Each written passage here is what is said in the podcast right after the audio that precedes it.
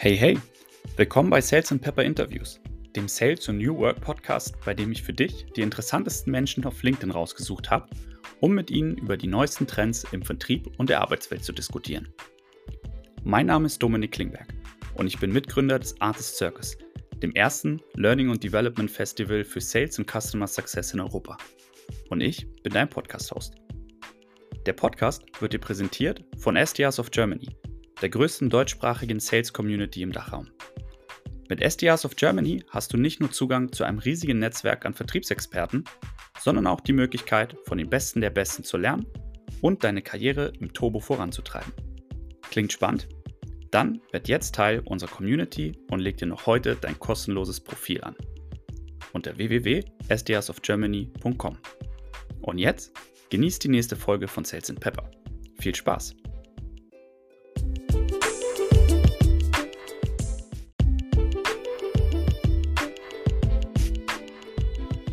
Hallo und herzlich willkommen zu einer neuen Folge von Sales and Pepper Interviews. Hier ist wieder der Dominik, euer Podcast-Host. Und heute habe ich jemanden hier zu Gast, den wollte ich schon ziemlich lange bei mir haben und musste, muss gestehen, dass er in meinen LinkedIn-Nachrichten dann untergegangen ist. Deswegen freue ich mich, dass wir heute den Björn Schäfer zu Gast haben von Rowing Aid. Hi Björn und herzlich willkommen bei Sales and Pepper Interviews. Ja, vielen Dank, dass ich äh, endlich äh, dabei sein darf. Sehr cool. Ähm, schön, dass du dir die Zeit nimmst. Äh, wir beide kennen uns ja jetzt über LinkedIn auch schon, äh, ja, ich würde mal sagen, haben wir uns beschnuppert über die letzten paar Monate und folgen uns gegenseitig. Ähm, aber erzähl doch vielleicht mal für die Leute, die dich nicht kennen, wer bist du denn eigentlich und was machst du denn aktuell gerade so beruflich?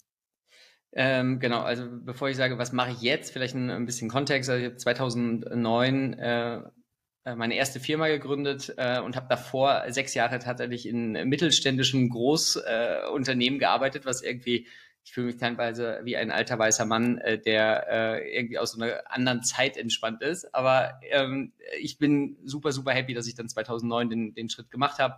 Habe ähm, ein bisschen experimentiert zwischen B2C und B2B, ähm, habe dann irgendwann die Entscheidung gefällt, ich mache nur noch äh, B2B immer alle äh, Sales-lastig, ähm, durfte dann ähm, bei Urban Sports Hyper, Hyper Growth äh, mit äh, fulminantem Wachstum Internationalisierung machen und habe dort aber gemerkt, ich war für, für Sales und Customer Success verantwortlich ähm, und habe äh, letztendlich eins meiner Key Learnings war, hätten wir noch besser mit Marketing und noch besser mit Produkt uns synchronisiert, äh, dann wären wir noch erfolgreicher gewesen und geworden.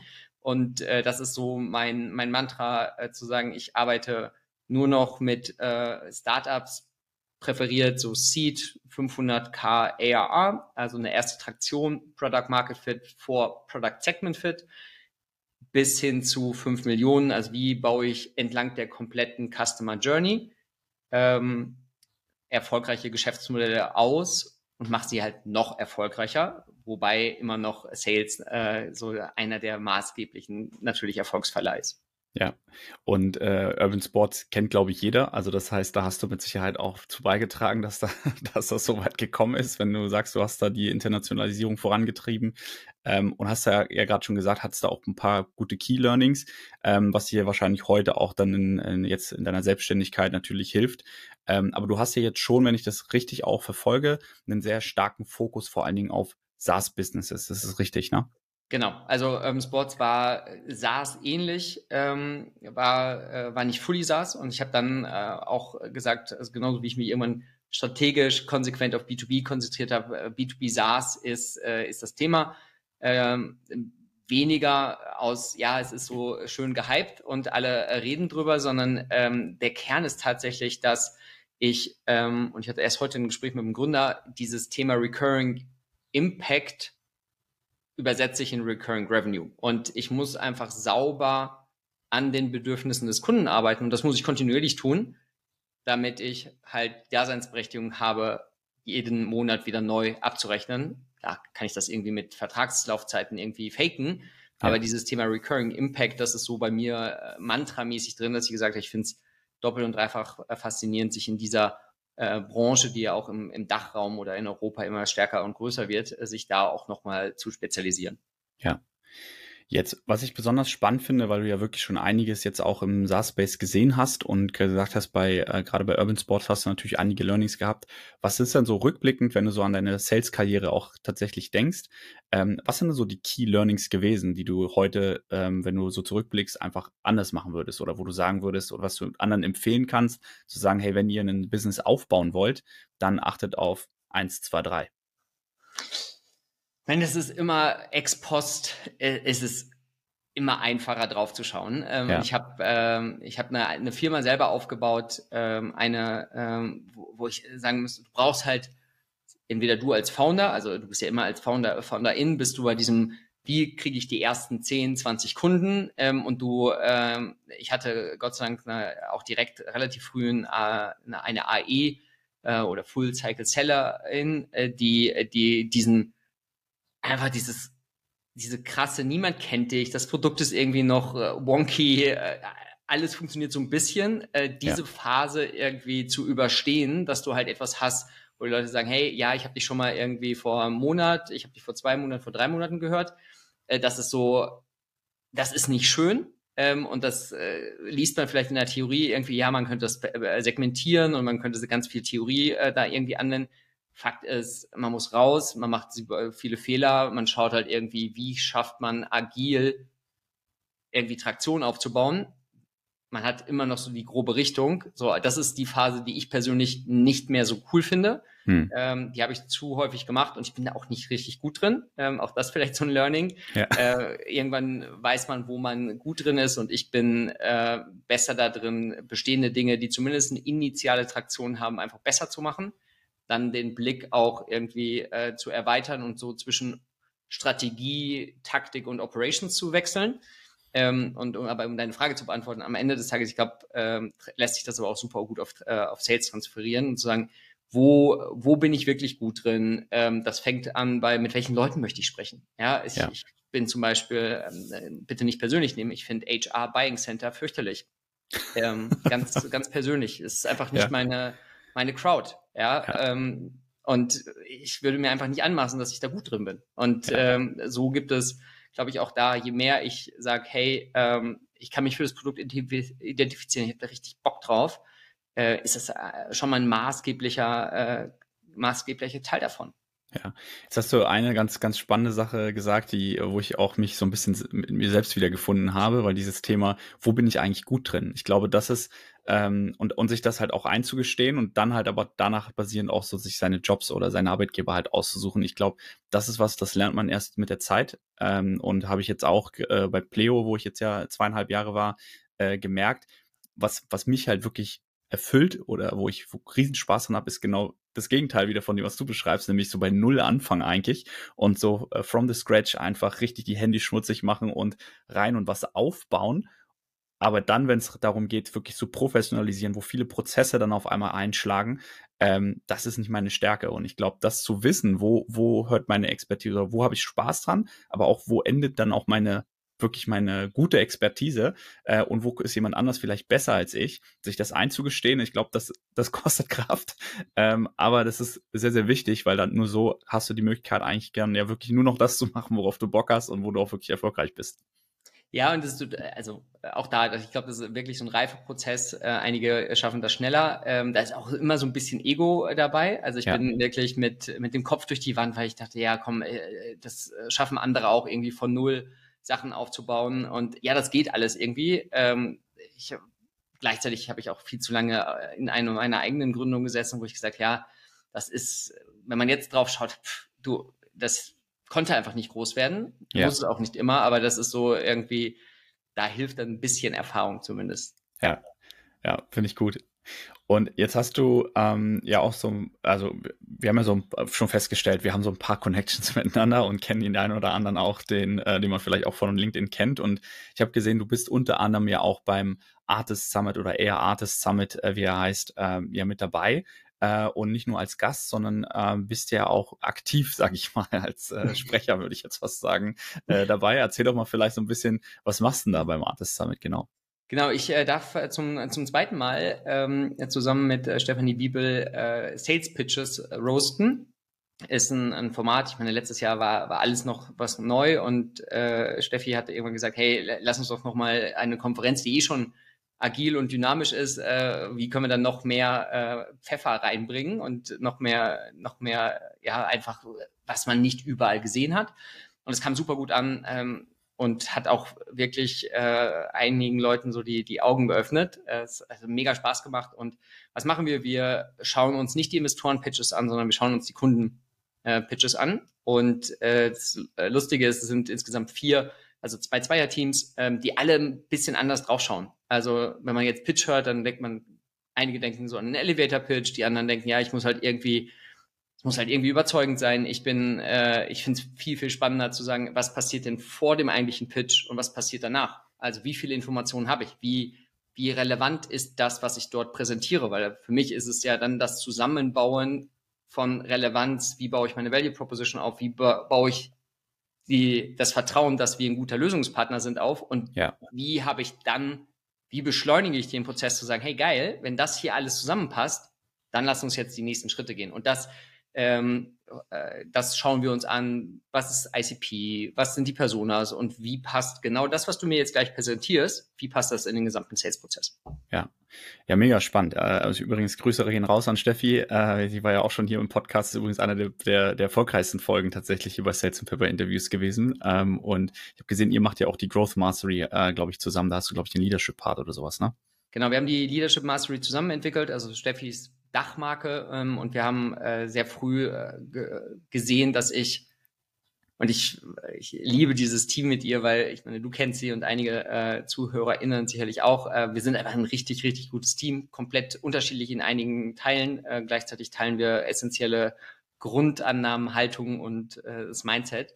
Und wir haben zusammen äh, die, die Leadership Mastery konzipiert. Ich mache so den holistischen, ein bisschen strategisch-taktischen äh, Teil, wo sich natürlich Sachen über, überlappen, wenn es um Stage Design, um ICP äh, geht und ähm, meine, meine Leadership-Erfahrung. Habe ich noch mit eingebracht, weil ich habe äh, unter anderem eine Coaching-Ausbildung, habe nochmal eine Leadership-Sache, habe hunderte von äh, Leadership-Trainings hinter mir und habe gesagt, wie kann man das in ein sechs Wochen Programm reingießen, so dass es halt nicht nice to have ist, aber was sind so die Tools und Techniken, was ist so die Abkürzung von den Sachen, die ich gerne irgendwie vor fünf, fünf oder zehn Jahren äh, irgendwie auch mit in meinen Führungshandkoffer äh, bekommen hätte. Ja, ja, es, äh, ich, ich finde es ganz cool, um nochmal auf den Punkt äh, vorher auch zurückzukommen und so ein bisschen den, äh, ja, die, die Connecting the Dots, sage ich jetzt mal. Ähm, ich habe nämlich ja auch äh, vor kurzem mit SDRs of Germany die Masterclass ähm, äh, eine aufgebaut äh, und äh, da geht's vor allen Dingen so wie so ein AE-Playbook äh, mhm. und da habe ich auch genau, was du jetzt gerade gesagt hast, so dieses Thema Relevanz im Outbound äh, mit aufgenommen, weil ich das auch immer wieder sehe, was du, was du beschrieben hast. Ähm, so dieses, wenn ich pitche, dann wird eigentlich auf gut Glück gepitcht und man, man versucht irgendwie, also klar, man muss ja mit, irgendwo muss man ja anfangen, ja, wenn einer fragt, was machst du dann, dann brauche ich natürlich so eine Art Elevator-Pitch. Ähm, aber die Kunst von einem guten Elevator-Pitch, meiner Achtung nach, ist einfach Interesse zu wecken und nicht gleich zu sagen, was für ein Produkt habe ich oder was für ein Service, sondern was für ein Pain löse ich dann eigentlich mit, äh, mit meiner Lösung und das aber so zu verpacken, dass eigentlich ein Gespräch potenziell daraus entsteht. Also vielleicht auch mit einer Frage zu enden, anstatt zu sagen, wir helfen Unternehmen digitaler zu werden. Ja, das ist, glaube ich, so generisch. Das, kann, das macht inzwischen jede SaaS-Lösung. Ähm, aber was ist so denn deine Erfahrung mit, mit Pitches? Du hast jetzt ja so ein paar Sachen auch schon genannt. Ähm, was ist denn das, was gerade, ähm, wenn ich das richtig verstehe, auch beim Artist Summit, da sind ja Founder, die dann ihren Pitch äh, bringen. Und ähm, da hast du ja gerade schon gesagt, da unterscheidet man jetzt nochmal zwischen äh, VC-Pitch, also was, wenn ich Investoren suche, und was pitch ich denn eigentlich einem Kunden, wenn ich da vor Ort bin. Ähm, was, was sind denn da für Unterschiede zu sehen, deiner Meinung nach? Und ähm, was sind vielleicht auch das jetzt, was du im letzten Jahr schon erlebt hast? Was sind denn so die größten Fehler, die gemacht werden dann bei, beim Kundenpitch? Ich möchte nicht äh, zu viel verraten, äh, nicht, dass, äh, dass die Session irgendwie an, an ähm, an Gehalt verliert. Nein, aber ein paar Sachen, äh, die, die vielleicht man mitnehmen kann. Also für mich ist äh, dieses Thema Persona oder Role im Buying Center ist erstmal wichtig, weil es macht halt einen riesen Unterschied, äh, zu wem ich pitche. Ähm, also ich sage immer, es gibt so drei, drei Grundpitches äh, für mich. Das eine Thema ist, äh, habe ich eher einen visionären Pitch, den ich an GeschäftsführerInnen, also wirklich das absolute C-Level richtet. Da, da verkaufe ich da verkaufe ich eine neue Realität, da verkaufe ich eine, eine Relevanz äh, und da mache ich, wie du schon sagst, ne, ich habe dieses initiale Interesse, da passiert gerade was, das Marktumfeld verändert sich, du solltest handeln, ich antizipiere bestimmte Metaprobleme, die ihr habt und darauf solltet ihr, äh, ihr antworten. So, das ist eine, eine Sache.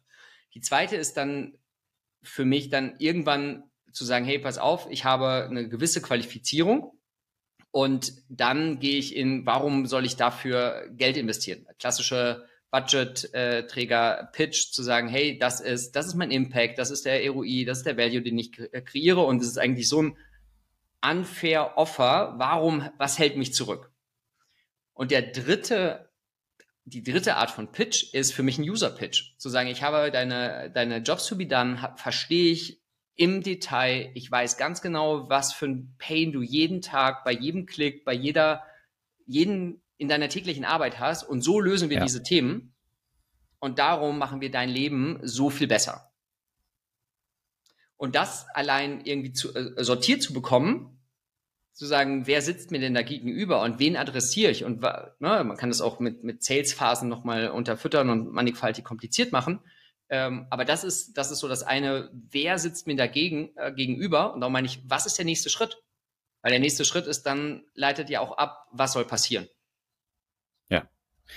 Es es ist super äh, spannend, weil ich habe äh, vor kurzem oder vor einigen Wochen war es da, ähm, hatten wir bei Pleo einen CFO-Dinner und wir verkaufen den nun an so eine klassische Finance-Persona in der Regel. Aber das sind halt nicht immer die Entscheider, mit denen du in erster Regel dann in Kontakt kommst, sondern oft dann die, die Buchhalter oder die Controller. Äh, aber der Entscheider ist meistens dann der Head of Finance oder CFO. Mhm. Und wenn du dann natürlich so ein CFO auch am Tisch sitzen hast, ähm, ging es dann vor allen Dingen auch witzigerweise dann bei einem CFO, äh, CFO dann nicht um Finance-Themen, äh, sondern es ging auf einmal um Sales, weil ich damit am Tisch saß. Und dann war das ein ganz witziges Gespräch, weil ähm, ich natürlich die Leute einfach dann auch ganz frech gefragt habe, Mensch, ähm, wie würdet ihr denn gerne angesprochen werden? Also was sind so die Sachen, mhm. die euch dann eigentlich ähm, die euch triggern, wo ihr sagt, hey, das höre ich mir an, weil ich könnte mir vorstellen, ihr kriegt gerade in Zeiten von ChatGPT und Co. ja wahrscheinlich auch en masse einfach Nachrichten und ich selber auch auf LinkedIn und muss sagen, vieles davon landet direkt in der Mülltonne, weil es einfach nicht relevant ist und weil man einfach merkt, hey, das, da hat sich keiner Gedanken gemacht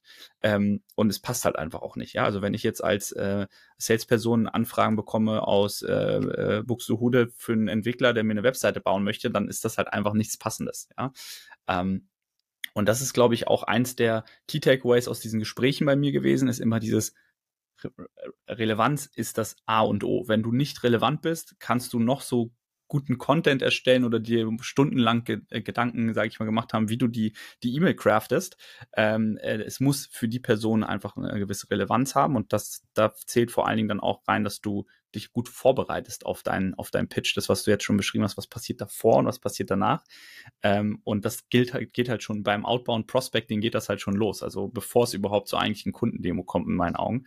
Ja, ähm, absolut. Aber ja. das, ja, das, das fand ich halt sehr, sehr spannend bei dem Dinner, muss ich sagen, weil das halt viele gesagt haben, hey, einmal die Kreativität, also ploppst du auch aus der Masse raus, ja, also aller mhm. Matthias Schaper äh, mit den Memes äh, oder halt irgendwie mal ein Video oder mal eine Voice Message, was halt auch viel drüber auf LinkedIn diskutiert wird, aber keiner macht's irgendwie oder die wenigsten. Ähm, und dann halt genau wie du gesagt hast, so dieses Thema, wie relevant bin ich eigentlich mit meinem Messaging? Ja, für mich sind das zwei ähm, also zwei, zwei Ebenen und ähm, beide sind, führen, äh, führen zum Erfolg. Ähm, ich würde aber trotzdem sagen, also die eine Art und Weise ist, wie, wie lustig, wie anders formuliere ich E-Mail-Texte oder mische ich auch Medien. Ähm, also es gibt bestimmte Kundengruppen, da funktioniert Video oder irgendwie so ein personalisierter Videogruß, da kann man rum, rum experimentieren. Ich würde trotzdem sagen, wenn ich es nicht schaffe, diese Relevanz aufzubauen, ähm, und ich würde noch weitergehen, Selbstrelevanz hilft mir in der aktuellen Phase nur bedingt, wenn, wenn ich nicht irgendwie zur richtigen Zeit am richtigen Ort bin. Ja. Ähm, das Thema Priorisierung, äh, Trigger, wie schaffe ich halt diese, diese wirklich, ich kann, ich bin mir sehr, sehr sicher, dass ich zur richtigen Zeit am richtigen Ort bin mit einem relevanten Thema. Ist erstmal, und für mich ist das eher so eine taktische Ebene, ist wichtiger als zu sagen, wie kann ich dann über das Handwerk einer E-Mail dann punkten. So, und am Ende des Tages ist es nie kausal. Ähm, so, aber es, ähm, äh, ich sehe das bei, insbesondere bei Jüngeren oder unerfahrenen Gründern ähm, innen, die sich dann gerne in solche Details verlieren und ich dann irgendwie zwei Schritte zurückgehe mit denen und sagen, okay, lass mal ganz kurz sagen, wer ist in eurem Buying Center, wie sieht die Strecke aus, bevor wir uns über welche Headline funktioniert besser und sollten wir in Stufe drei oder vier eher anrufen oder nicht anrufen, sollten wir ein, ja. ein Bild reinmachen, Giphy, nee, es ist häufig erstmal so, zumindest die, die Diskussion, die ich führe, eher taktisch seid ihr, wie ist es strukturell aufgesetzt? Ja. Ja, auch, auch ein äh, wichtig, mega wichtiger Punkt, den du nennst, weil das eine ist natürlich die Persona, aber das andere ist natürlich auch seinen ICP richtig definiert zu haben, ne? auch zu wissen, welche Kunden möchte ich denn gerne ansprechen. Äh, auch das äh, habe ich mal in der Masterclass angerissen, äh, weil ich gesagt habe, bevor du das nicht gemacht hast, das sind so die, die Basics, bevor du das nicht gemacht hast, brauchst du auch gar nicht rausgehen. Also klar kannst du Interviews führen und fragen, ist das was, was für euch potenziell äh, Relevanz hat. Aber so richtig eigentlich dann den Outbound äh, zu skalieren und rauszugehen und wirklich Kunden anzusprechen, dafür musst du schon ganz genau wissen, äh, in welcher Zielgruppe willst du dann eigentlich dein Produkt oder kannst du dein Produkt äh, sehr, sehr gut verkaufen und wo löst du wirklich einen Pain. Ja, und ähm, also dazu ergänzend äh, finde ich, ist ICP, insbesondere was so äh, Deep Dive in Industrielösungen und oder Use Cases angeht, ist ja letztendlich so ein, so ein halt das ganze Ding ist. Ne? Es ist so ein Flywheel, wo man sagt, ähm, ich habe die, die Kunden habe ich schon mal überzeugt, macht es deutlich einfacher, das, das Prospecting zu machen. Der Pitch wird auch ein anderer. Wenn ja. ich dann noch sehen kann, ich mache im Moment super viel so Post-Purchase, ähm, Onboarding messbar machen, Time to Value, Time to Impact. Ähm, so, und wenn du dann zeigst, in diesem ICP-Segment kann ich folgenden Mehrwert quantifizieren, dann wird da so ein schönes Schwungrad dran, was dann wiederum in Marketing und Sales reingeht. Ja. Jetzt haben wir viel gerade um das davor gesprochen, was du so schön beschrieben hast. Also was sollte dann eigentlich vor dem eigentlichen Pitch passieren? Ähm, was sind dann vielleicht Komponenten, die in dem Pitch äh, wichtig sind? Und dann Folgefrage, du hast ja auch von dem danach gesprochen, ich glaube, und das ist wahrscheinlich sogar noch spannender, weil ähm, viele, glaube ich, äh, gar nicht drüber nachdenken, was dann eigentlich danach noch sein könnte. Genau, also das, das, greift so ein bisschen darauf an, also Pitch ist, wenn man sich jetzt mal so einen User-Pitch anschaut, ähm, dann ist das ja, also wenn man jetzt mal ganz kurz, ganz grob durch diese, äh, durch diese, eine klassische Buyer-Journey geht, dann bin ich ja am Anfang zwischen Awareness und ich, der Kunde wird sich mehr und mehr bewusst, ich habe ein Problem und ich kann das irgendwie, ich sollte mich mal damit beschäftigen. So mal ganz, ganz rudimentär. Da ist ja ein, ein Pitch, ein Appetithäppchen, wenn wir da, und das können wir auch auf C-Level spielen. Wie verändert sich die Welt? Warum ist Digitalisierung irgendwie ein, ein Thema oder warum ist, äh, warum bleibt hybride, äh, hybrides Arbeiten? So, dann ist der nächste Schritt ja zu sagen, okay, diese Person C-Level treibt es höchstwahrscheinlich in die Linie und sagt, hey, pass auf, finde ich erstmal cool, zahlt irgendwie auf meine Priorität ein und oder finde ich interessant, jetzt der nächste Schritt. Und dann geht es ja da, da, darum zu sagen, ähm, der nächste Pitch ist ja, oder letztendlich Value Proposition, wie du es auch äh, nennen magst, zielt immer darauf zu sagen, okay, wie komme ich weiter in dem jeweiligen Prozessschritt? Und um deine Frage zu beantworten, ist zu sagen, wenn ich jetzt sage, ich habe ähm, ein großer Fan von so einem irgendwann so einem Stakeholder-Meeting, wo du halt unterschiedliche Interessen äh, zusammenbringst und sagst, ja, also ein Teil der, der Qualifizierung jetzt, wie muss das perfekte Angebot aussehen, damit wir dann gemeinsam Mutual Action Plan aus, ableiten, ähm, um äh, einfach ne, in die Angebotserstellung und Co. zu gehen. Da hast du ja auch ein, man kann jetzt streiten, ob das der klassische Pitch ist, aber es ist das, ich höre zu, ich qualifiziere, ich, ich nehme Bedürfnisse der unterschiedlichen Stakeholder zusammen und ich übersetze das mit der, mit dem Wert, Wertversprechen der Lösung des Produktes. Ja. Das ist für mich ein, in allen Phasen immer ein zentraler, ein zentrales Element vom Pitch. Wie antworte ich relevant und überzeugend auf die Bedürfnisse des Kunden gematcht mit dem, was kann unser Produkt leisten? Ja. Ja, mega Punkt. Ich glaube, der einzige, also vielleicht was mir gerade so ein bisschen durch den Kopf gegangen ist, ähm, du hast jetzt ja auch schon von einem Mutual Action Plan gesprochen und ich glaube, ein, ein Hinweis hier ist, glaube ich, äh, auch hier gibt es wieder keine One-Fits-All-Lösung. Ich glaube, wenn man jetzt eher im SMB-Segment unterwegs ist, würde ich jetzt nicht unbedingt raten, den Mutual Action Plan mit einem Kunden aufzusetzen, wenn du eigentlich eher, wenn du eigentlich eher also wirklich viel und schnelle Deals äh, closen willst. Ähm, da muss man, glaube ich, dann schon un unterscheiden noch. Äh, aber genau wie du sagst, alles, was so B2B mit Market und, und Upmarket äh, Enterprise-Segment ist, ähm, da gibt's ja dann auch diverse Frameworks, mit denen du einfach auch so ein Deal qualifizieren kannst. Der Patrick Trümpi hat auch auf dem Artist Summit letztes Jahr über verschiedene Frameworks auch gesprochen, wann man welche Frameworks dann eigentlich einsetzen sollte. Und ich glaube, die Steffi hat sogar ihr eigenes Framework sogar entwickelt, wenn mich nicht alles täuscht mit Sugar. Ähm, und ich glaube, das ist auf jeden Fall was, was ich jedem Seller ans Herz legen würde, informiert euch, was für Frameworks da draußen sind. Also selbst wenn eure Company äh, keine hat oder die nicht nutzt, informiert euch selber, weil das ist auf jeden Fall was, was euch weiterbringt und was euch hilft, einfach dann auch nicht die Deals aus dem Bauch heraus zu sagen, hier, ich schiebe den mal weiter in die nächste Stage, ähm, sondern wirklich anhand von Fakten oder zumindestens an den wichtigsten Punkten sich lang zu hangeln und zu sagen, okay, der Deal ist wirklich qualifiziert und deswegen kann ich jetzt auch in die nächste Phase mit dem Kunden übergehen. Ja, guter Hinweis zum Mutual Action Plan. Ich habe erst letzte Woche mit, mit Patrick äh, tele äh, telefoniert, äh, unter anderem zu dem Thema. Ähm, wenn man sich die ganzen Qualifizierungsmethoden anschaut, egal ob es jetzt äh, Sugar, MedPick, Medic und, und Co. ist, es sind immer die, die nächsten Schritte, wie auch immer differenziert die sind. Ne? Und selbst bei transaktionalem Sales würde ich immer noch sagen, okay, du hast dann, also ist perfekt, wenn alle, wenn die Person alles machen kann, aber es gibt zumindest meistens nochmal irgendwie, ja, da muss nochmal jemand unterschreiben oder es geht irgendwie, also irgend, irgendwie muss ja die, die Unterschrift unter den, den Vertrag, digital oder so. Allein das aufzuzeigen und sagen, wir sind jetzt, der Pitch war erfolgreich, sagen wir mal, wir, wir sind uns einig, wir wollen zusammenarbeiten, dann sind es einfach nur Next Steps. Aber die auch klar zu, zu benennen, ist ein Teil der, der Reise, was nach, dann nach dem Termin kommt, damit ich das Ding nach Hause fahre. Ja. Ja, absolut. Und da sehe ich auch gerade bei, bei juniorigen Profilen eher, dass das nämlich dann halt leider oft vergessen wird oder nicht sich getraut wird zu fragen nach den Next Steps und dass man dann aus dem Call rausgeht oder aus der Demo rausgeht, sagt, ich habe denen jetzt ja alles gezeigt, die melden sich schon, wenn sie das Produkt haben wollen, so ungefähr. Äh, da muss man schon ein echt geiles Produkt haben, ja, damit das funktioniert. Und ich glaube, das ist halt genau das, was dann auch ein senioriges Profil irgendwo im Vertrieb ausmacht, wirklich nach dem Gespräch oder von Anfang an eigentlich auch die richtige Erwartungshaltung zu setzen, reinzugehen, zu sagen, okay, lieber Kunde, wenn wir hier heute aus dem Gespräch rausgehen, dann möchte ich von dir XYZ äh, gerne als Antwort haben. Äh, dafür sprechen wir heute. Und dann halt eigentlich schon so ein bisschen Setting the Scene, äh, eigentlich schon vorher dem Kunden klar machen, okay, wenn wir jetzt hier am Ende des Calls angekommen sind, ähm, dann muss man zumindest für den ersten Step eine Entscheidung treffen können, macht das Sinn, dass wir hier weitergehen oder entscheiden wir uns beide dazu, dass das vielleicht auch keinen Sinn macht. Und auch das ist, glaube ich, ein Thema, mit dem ganz, ganz viele Seller ein großes Problem haben, Deals einfach auch mal zu disqualifizieren und einfach mal zu sagen, hey, das ist halt nicht mein ICP-Kunde, dem mhm. kann ich einfach gerade nicht helfen, äh, weil mittelfristig tut man sich da einfach keinen Gefallen, wenn der Kunde dann nach ein, zwei Monaten wieder churnt äh, und dann die Reißleine zieht.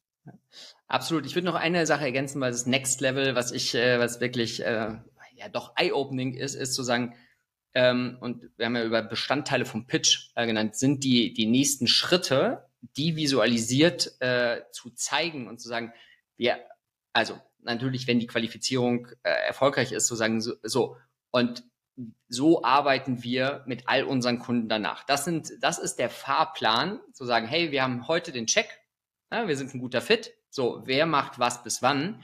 Allein diese mit einer sympathischen Klarheit zu sagen, wir arbeiten ganz selbstverständlich so, dass wir, wir schicken dir jetzt gleich das Angebot, dann holst du dir die Unterschrift und dann machen wir das Onboarding. Allein das zu visualisieren, ist halt super stark und ist ja. dann Teil dieser Reise, um in den nächsten, in den Schritt zu kommen, in dem Fall dann Vertragsabschluss oder Vertragsvorbereitung. Ja, habe ich letztens auch eine sehr, sehr geile äh, Frage gehört, die man dem Kunden am Ende dann auch stellen kann, so ein bisschen nämlich dann auch zu unterstellen, okay, wie häufig kauft ihr denn Software ein oder habt ihr schon mal eine ähnliche Software eingekauft? Weil 90 Prozent unserer Kunden machen das nach diesem und jenem Prozess, dann den Prozess darlegen äh, und zu sagen, passt es für euch oder gibt es noch irgendwas von eurer Seite zu ergänzen? Ja, müssen wir noch irgendeine andere Abteilung oder ja. eine Person abholen? Ähm, ansonsten würden wir das erstmal so einloggen, die Daten hinten reinpacken, ähm, weil meistens, gerade wenn man mit größeren Kunden zu tun hat, dann kommt ja auch gerne nochmal Legal, Legal und Data Security mit ins Spiel und dann zieht sich leider immer noch ein bisschen nach hinten raus. Äh, und das vergessen nämlich dann auch oft die Seller gern, ja, oder vergessen nicht, sondern ignorieren es einfach und wundern sich dann, wenn der Deal auf einmal doch wieder ein oder zwei Monate nach hinten geschoben werden muss.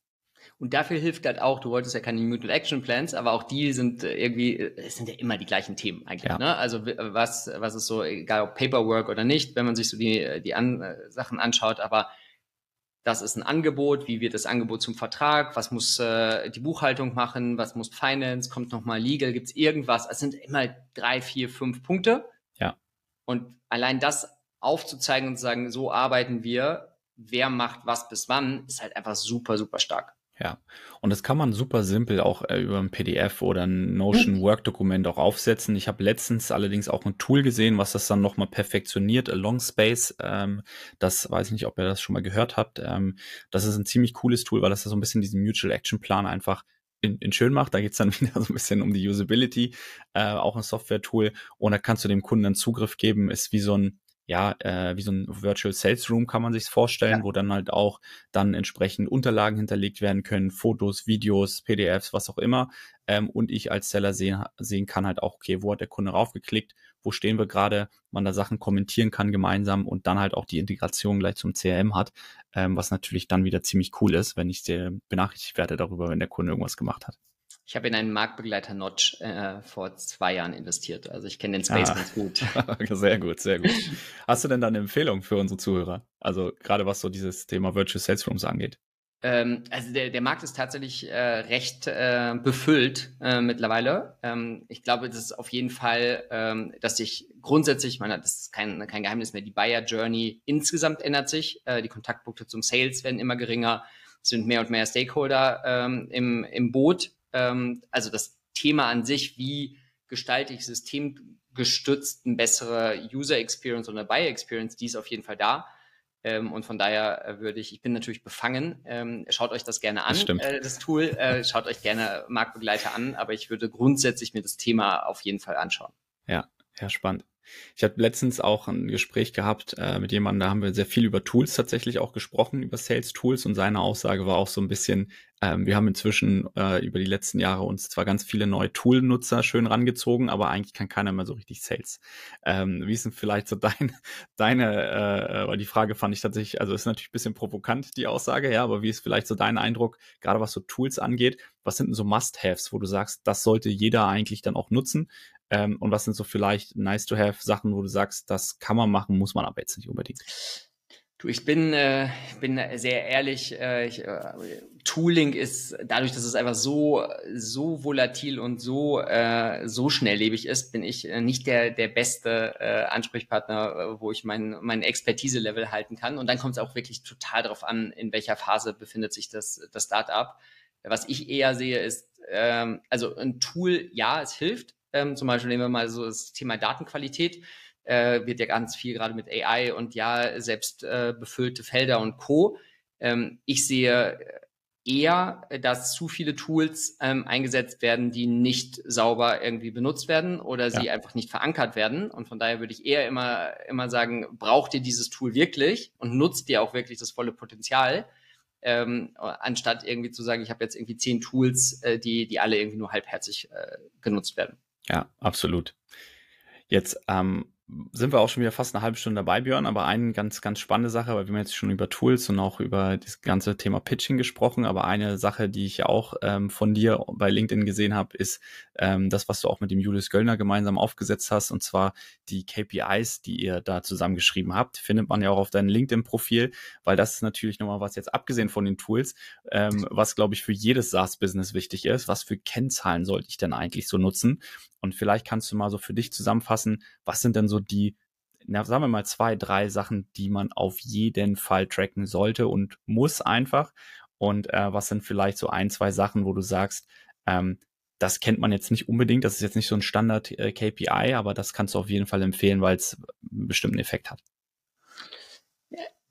Also ähm, könnte ich Stunden drüber, drüber reden. Äh, die Frage ist, was ist, was ist anwendbar? Ähm, äh, beziehungsweise was, was ist auch einfach zugänglich? Also was, was bei mir, ähm, und ich kriege immer wieder die Fragen, was soll ich mir jetzt tatsächlich anschauen? Ich bin ein Riesenfan von ähm, Bowtie-Modell Winning by Design, weil das sind eigentlich nur drei beziehungsweise vier KPIs. So auf einer Metaebene schaue ich mir an, wie viel Leads, Deals und letztendlich dann abgeschlossene Kunden habe ich. Das kann ich natürlich übersetzen in Wert und ich schaue mir an, wie reißt diese von Anfang Lead durch den Sales Funnel bis hin zum Abschluss und darüber hinaus dann in das Thema Onboarding und Impact ähm, bis hin Expansion und Growth. Und dann schaue ich mir an, äh, welche Conversion gibt's von der nächsten, von der einen Phase zum nächsten. Wir haben heute viel über, über Pitches gesprochen. Wie komme ich zum nächsten Schritt? Also ich ja. schaue mir an, wie viel, wie viel Prozent kommen denn in die nächste Phase? Und der dritte Layer ist, wie schnell wird das, wird das Ganze? Oder wie schnell kann ich es noch, noch machen? Heute ähm, erst äh, mit einem sehr guten Freund von, von Sherry, ähm, Jasper Masemann, gesprochen und sagen, ja, wie kann ich pro Schritt schneller werden? Was muss passieren? Was sind die Experimente, die ich laufen lasse? Das so erstmal als Steuerungs-KPIs. Äh, also super einfach verdaulich, drei beziehungsweise vier, vier Kennzahlen. Anzahl, Wert, Conversions und Delta T in der, in der Zeit. Das andere Thema, was ich äh, super, super spannend finde, ist ähm, aus einer Wirtschaftlichkeit, wie passen der, der durchschnittliche Umsatz, also der ACV, Annual Contract Value, wie passt der zu den CAC, also den Customer Acquisition Cost und wie lange dauert es, um, dass ich mein, letztendlich meine Akquisitionskosten referenziert habe. Ja. Weil ich sehe halt super viel, ähm, insbesondere auch da, unex, äh, un, ähm, ja, unexperienced Founders, wo die Sales Motion oder die Go-to-Market Motion nicht zu dem durchschnittlichen Auftragswert äh, passt. Da ja. ist einfach bei zu geringen Umsätzen ist zu wenig Fleisch am Knochen und mein Lieblingsfall ist dann, ja, wir müssen unbedingt SDAs und AEs äh, trennen, weil irgendjemand das mal gesagt hat, das passt überhaupt nicht. Ja, weil ja. Full Cycle viel, viel besser ist. So. Das ist die, die äh, Metrik, die ich mir sehr gerne anschaue, weil sie sehr viel über das gesamte Business anschaue. Ähm, und ähm, und dann sind wir schon beim, ich würde mir immer anschauen, äh, das auf Kohortenbasis, weil gerade bei Early Stage Startups ich halt so viele Fluktuationen hat, dass ich mir immer anschaue, wie verändert sich das entweder in Segmenten und oder Monaten. Und das Gleiche würde ich mir anschauen für, äh, wenn ich Kunden habe, wie entwickelt sich die Kohorte im Nettowachstum? Also Net Revenue Retention, äh, zu sagen, die Kohorte, die ich letztes Jahr ähm, quasi als Neukunden gewonnen habe, wie hat sich idealerweise der Nettowert, also abzüglich Churn, zuzüglich ähm, Upsell, Cross-Sell und Expansion, wie hat der sich entwickelt? Und damit habe ich drei, äh, drei gute Bausteine, wie ich äh, mir end-to-end -end, ähm, die Sachen anschauen kann. Ja, mega gute Tipps dabei gewesen und äh, all die KPIs kenne ich tatsächlich auch selbst. Ähm, aber ich glaube, gerade wenn du, äh, du sagst ja auch selbst, du sprichst ja viel auch mit, mit Foundern und ich sag mal Early Stage äh, äh, Gründern, ähm, da ist natürlich erstmal die Frage auch, was messen wir denn eigentlich? Weil wenn da noch kein Investor dann auch mit drin ist oder vielleicht gerade so reingekommen ist, dann spätestens werden KPIs immer wichtiger. Ähm, aber am Anfang geht es ja auch vor allen Dingen auch so ein bisschen zu gucken, dass wir überhaupt Kunden gewinnen. Ähm, und deswegen ähm, extrem gute Tipps, sehr, sehr wertvoll. Äh, und schaut es euch auf jeden Fall mal an. Findet ihr auch bei, bei Björn auf dem LinkedIn-Profil. Da kann man sich ganz einfach runterladen.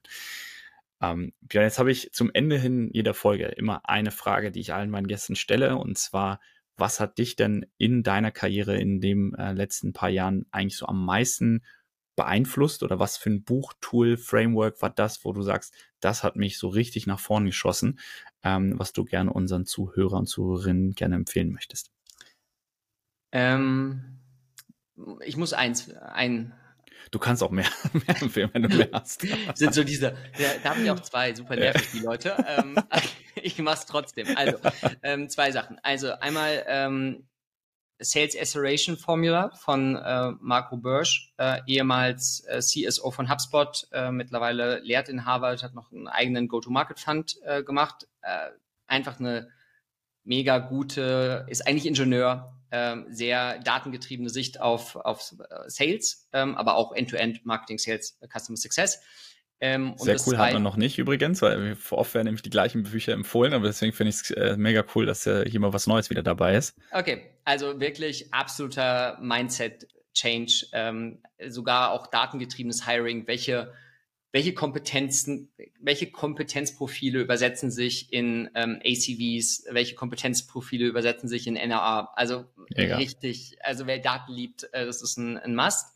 Ähm, und das zweite ist tatsächlich äh, Bowtie bei Winning by Design, das ist ein Open Source äh, Modell mittlerweile, wird dann irgendwann kompliziert, aber die, die Grundlogik ist faszinierend einfach ähm, und ein absoluter Augenöffner für, ähm, für ganzheitliche Revenue-Betrachtung. Das wären ja. die zwei Sachen, die mich sehr, sehr geprägt haben und immer noch prägen.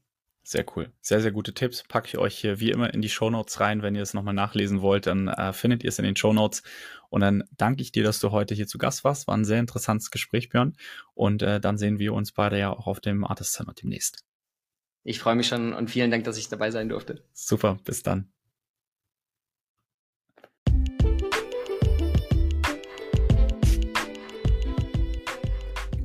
Schön, dass du heute wieder dabei warst. Danke dir für deine Zeit und wir freuen uns natürlich, wenn du uns ein Like da lässt oder den Podcast bei dir im Netzwerk teilst. Bis bald, dein Dominik.